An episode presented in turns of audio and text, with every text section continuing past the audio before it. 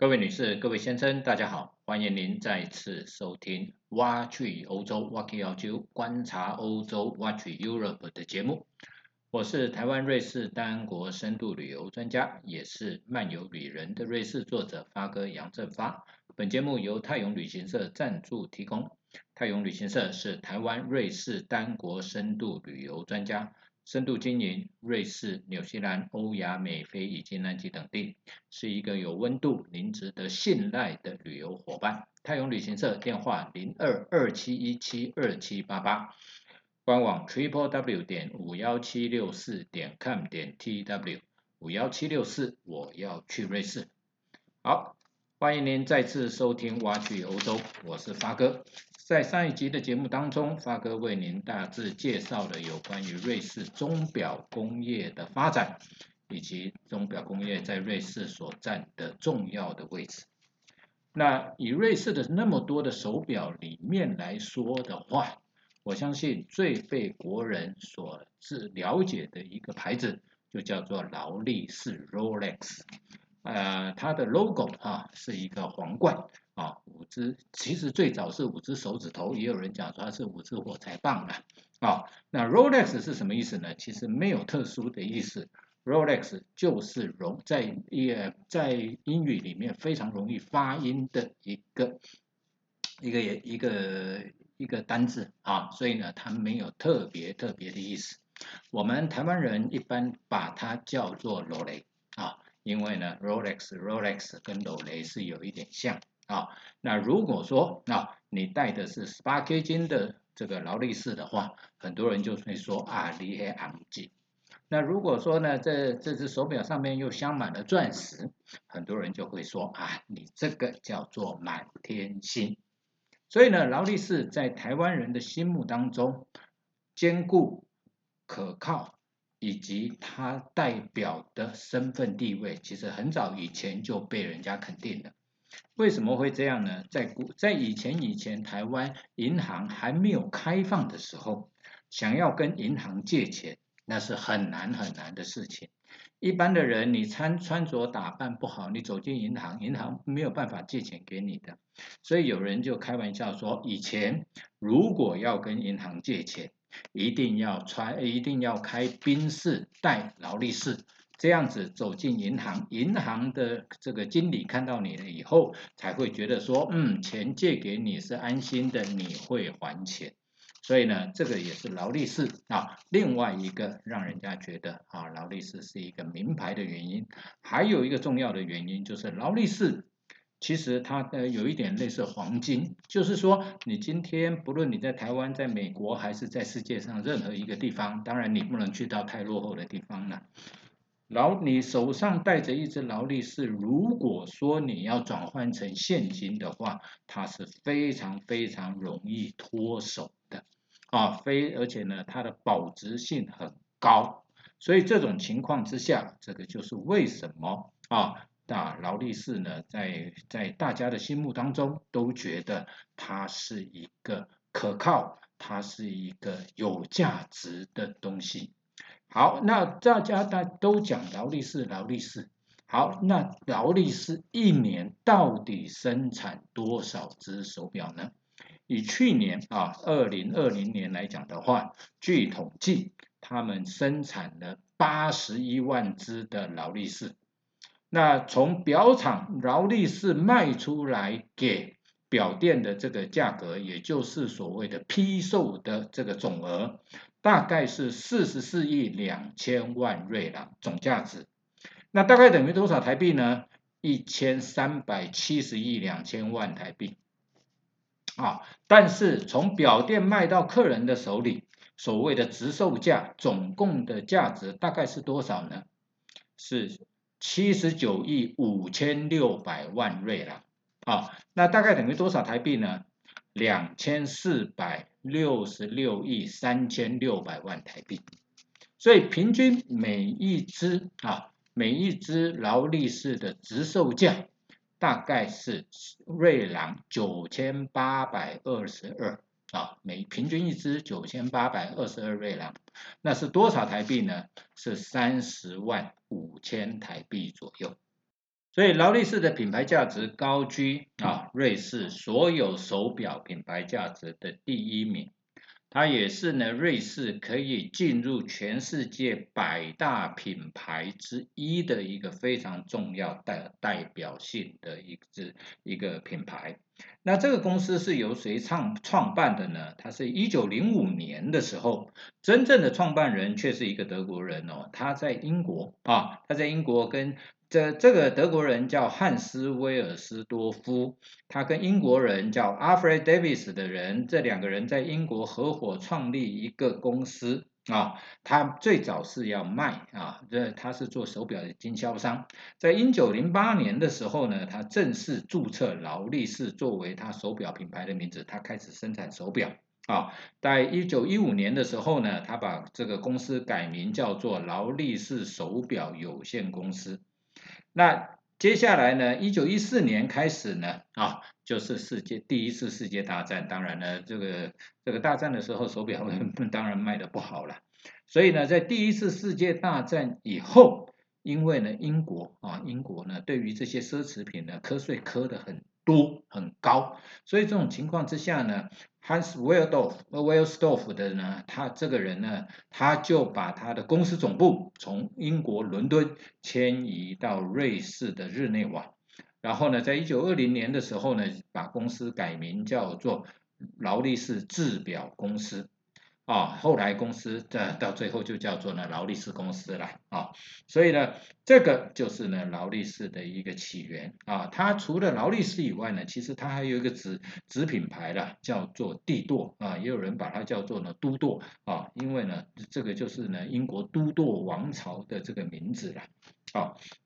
好。那这个很多人讲说劳力士，劳力士，那到底劳力士有什么样让人家觉得说它是一个好的手表呢？啊？那当然了，他在其实很多人呢对劳力士的这种印象两极了。有人是讲说一劳永逸，也就是呢你一辈子有一只劳力士的话呢，你大概就满足了。也有人讲说呢，那劳力士呢可能是收藏手表入门的人他第一只手表。不管怎么样，它都是一个啊您可以值得信赖的品牌。他在一九二六年的时候啊。发明的一种呢，防还防水的一种一种表壳叫 Oyster Case，因为呢这一种防水的表壳非常难难打开，就好像呢我们呢要吃这个生蚝的时候，oyster 的时候呢要打开那个壳是很困难的，所以它这一种表壳就叫做 Oyster 豪士，所以我们常常讲的劳力士豪士表壳就是这样子来的。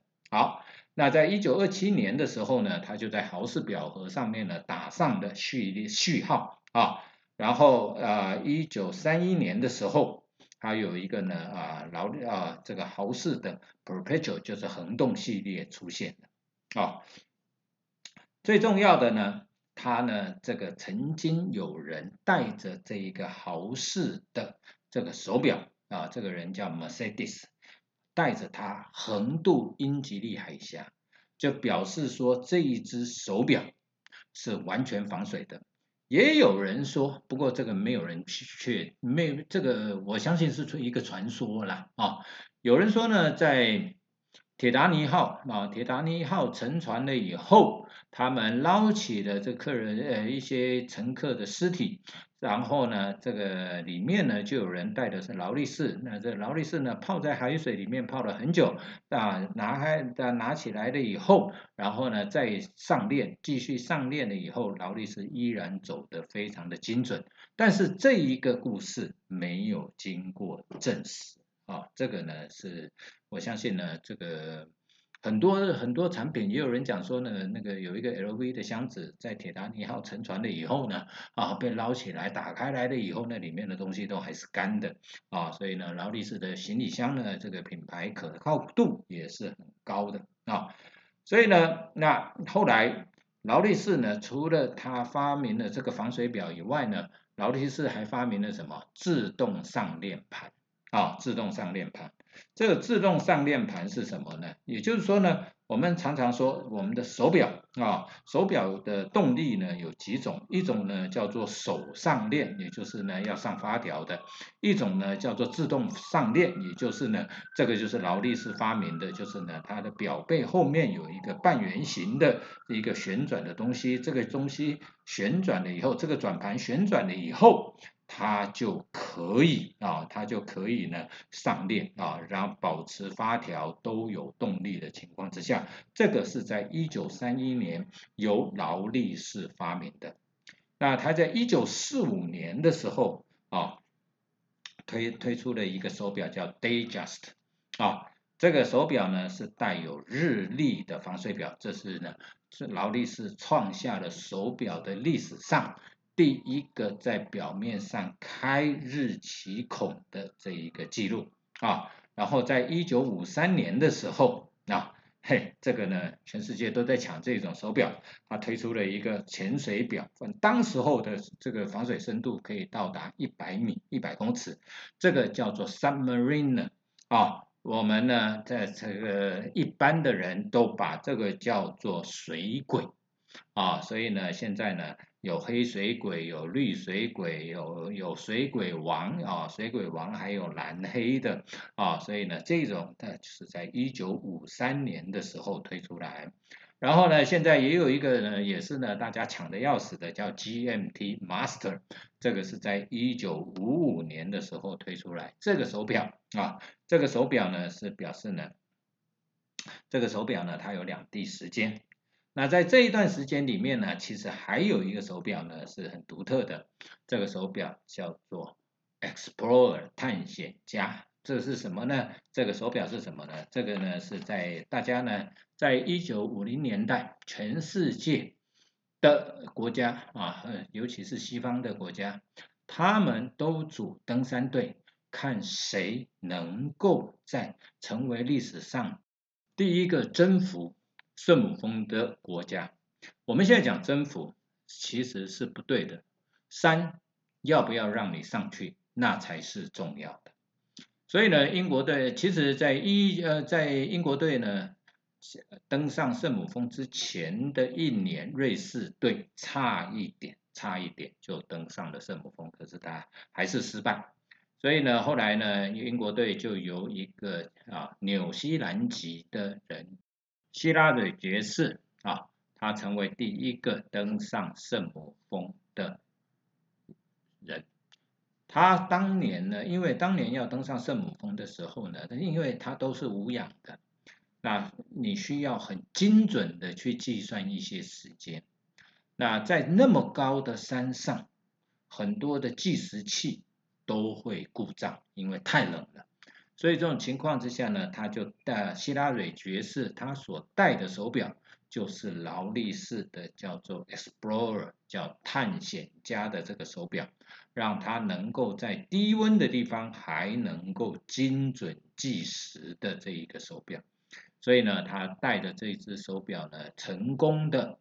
啊抵达最是全世界的最高峰圣母峰，而且安全。下来，所以这个手表呢，也是劳力士非常有名的手表系列之一。然后呢，在一九五六年的时候，劳力士又创了一个世界的纪录，它就是第一款同时有日历还有星期的手表，叫做 Day Date 的这一个手表呢发行啊出现，而这个星期呢，总共发行过二十六个国家的文字。啊，所以呢，这是一个很独特的一个里程碑。劳力士最不为人所知道的一个手表呢，其实叫做 Daytona 啊。那 Daytona 的这一个手表呢，是因为呢有保罗保罗纽曼呐，他们呢带着这个手表去参加的一些啊，它是一个计时的手表去参加赛车，所以这种情况之下呢，Daytona 呢变成了劳力士一个非常非常知名的一个系列。那最早的机芯是由啊先例 Zenith 他所制造的，后来在公元两千年的时候，他自己打造了一个自制的机芯。啊，那这些呢都是那二零零八年的时候呢，他就推出了水鬼王，后来呢推出了，因为它的表壳呢越做越大，越做越大了。啊，所以这个是一个很独特的。那劳力士呢，最早大部分都是钢或者是十八 K 金，它的钢材是一种特殊的钢材啊，啊不容易过敏，也不容易有有这个污垢产生的叫九零四的钢材。然后呢，它对于黄金 K 金的要求呢也很高，所以呢，它据说啊，有人说呢，它有自己的炼金厂啊，炼钢厂、炼金厂。可是这个呢，劳力士从来不对外证实，也从来不对外否认啊。那当然了，世界上有很多的名人，他是佩戴啊，佩戴这个劳力士的。其中最好玩的是呢，呃，这个美国的 NBA 的一个球星叫 Shaquille O'Neal 啊，他有一次呢买了二十四只的劳力士给他的队，他送他的队友啊，因为呢他赚了很多的钱呢，所以呢，劳力士呢以现在来讲的话呢，我们一般呢很多人呢就会想说，那劳力士呢到底有哪些系列可以买啊？最最初的就叫做 Air King 啊。啊，Air King 呢？现在现在呢，就是它很独特的，它现在换成了绿色的指针。然后呢，有一个 Oyster Perpetual 啊，那个就是呢没有日历也没有星期的，就就是豪士恒动的。它有一个 Date 啊，有日历的，有一个 Day Just 啊，然后呢 Day Date 还有 Daytona 啊，Daytona 这是一个很重要的啊。北通行呢，就是劳力士唯一的一个计时手表，Explorer 就是探险家，后来出了一个一个叫做 Explorer Two 啊，探险家二号，还有一个叫 GMT Master，另外还有一个叫 GMT Master Two 啊，那有一个叫 Migos 啊，是抗磁表啊，水鬼黑水鬼叫 Submariner 啊，Submariner 呢，它是在一九五三年的时候啊。他发表的，所以呢，在二零零三年的时候，他发表劳力士发表了一个啊黑水鬼水鬼的一个纪念款，好，他把外框做成绿色绿色的，所以就叫做绿水鬼。后来绿水鬼呢，绿水鬼现在总共有三代，那是最早的一代，它那个外圈还是用钢做的。第二代的绿水鬼呢，是外框。也是绿的，表面也是绿的。这一个第二代的呢，外框已经改成陶瓷了啊，这个是第二代的绿水鬼。那还有一个第三代的绿水鬼，现在是已经是第三代的绿水鬼。这个绿水鬼呢，就是它的表面又改回黑色。它的外框是绿色的啊，外框那个计算氧气的那个时间的那个可以旋转的那个外框是是绿色的，但是是陶瓷做的啊。那还有一个叫做 Sea Dweller 啊，叫做海史啊。这种海史呢，它最早呢，它是比潜水比较深的，可以本来的海史可以本来的海史就是最早的海史。它的日期孔那里是没有放大镜的啊，那可以潜水到一千两百二十米。那后来啊，那后来呢，它在它后来改款，改款现在变成了四十三 mm 啊。那改款了以后呢，有一款啊中呃它最底下那个字中间是没呃有有一个皇冠啊，那有一款是没有皇冠的。那当然有一个 Deep Sea，Deep Sea 呢就是水鬼王啊，还有游艇系列 Yacht Master，Yacht Master Two，还有一个叫天行者 Sky Dweller 啊，这些呢就是呢一般来讲啊，这是瑞劳力士的哦，我们所所讲的叫做豪士的这些金属的啊，那当然呢它都有出贵金属的，那也有啊贵金属再镶钻石。那还有一种非常大家非常抢手的，是叫做彩虹圈啊。这个呢，外框这一圈呢是镶上彩色的钻石的。这一个因为钻石彩色的钻石要收集非常的困难，所以这种情况之下啊，往往呢这种手表的产量很少，所以也非常难以购买。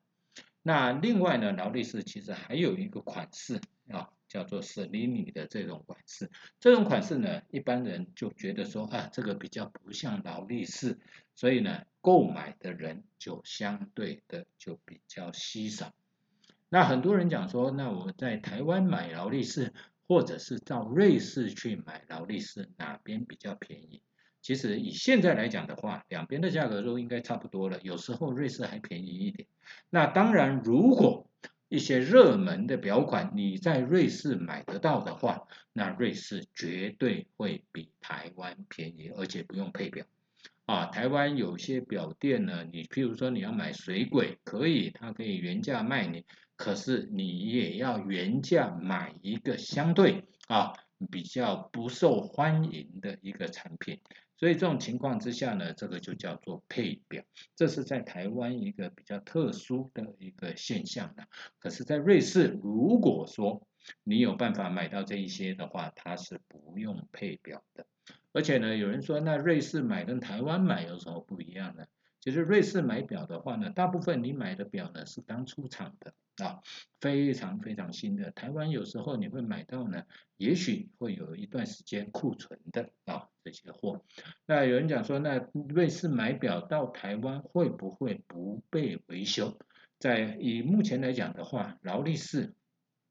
你只要是在它的授权的经销商里面购买的这个劳力士的话呢，而且你不能更改啊。你不能做任何的更改。有人呢买了劳力士的以后，拿拿到珠宝商那边，请他加钻石，哦，或者是去做一些修改的这种情况之下，如果你修改过了，劳力士的原厂是不保固的。如果你没有修改过，在不是人为的使用损坏情况之下。劳力士目前提供五年的保固啊，劳力士的这个呃服务中心呢，目前在台湾台北有一个，高雄有一个，所以说有人讲说，那我在瑞士买，在台湾会不会得到相一样的维修？没有问题，他们有一样的保固，一样的维修。所以呢，这个呢是发哥今天跟各位帕卡帕 cast 的听众分享。有关于瑞士最为人所知道的一只手表劳力士的来源，还有它的表款，以及它的历史，还有它创下的记录。今天就谢谢各位 Parkes 的听众宝贵的时间，发哥祝福各位听众身体健康，万事如意。太阳旅行社以及发哥期待我们下次再见，谢谢。